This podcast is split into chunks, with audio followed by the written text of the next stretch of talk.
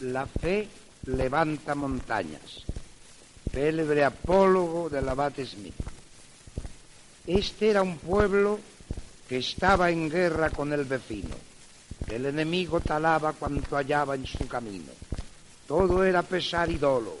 Estremecía el horror cuando anunciaba tan solo el paso del invasor. En un humilde lugar, una pobre choza había por donde pasar debía el invasor inclemente. Una madre con dos hijos, aquella choza habitaba, que con cuidados prolijos el triste hogar conservaba. Temiendo que el invasor les dejara sin hogar, presa de inmenso dolor, no hacía más que rezar aquella madre afligida. Y el hijo mayor le dijo, Madre, es cosa decidida, nos quedamos sin cobijo, el cielo nos dará el medio de huir a su crueldad, Dios deparará un remedio, refaz conmigo, refaz. Pobre madre, así te engañas, como la choza ocultar. La fe levanta montañas, yo no dejo de rezar.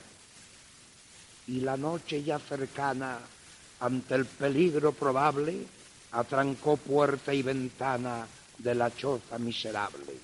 Y la noche transcurrió y oyeron imprecaciones del invasor que pasó arrastrando los cañones.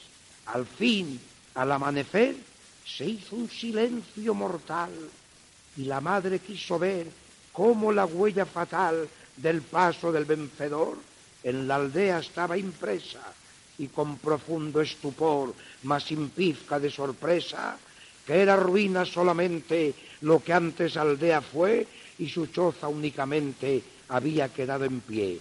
Llamó a su hijo y le mostró lo que había sucedido y el hijo le preguntó, pero madre, ¿cómo ha sido? Toda la noche ha nevado y ante el invasor aleve nuestra cabaña ha ocultado una muralla de nieve. ¿Quién tal prodigio admiró?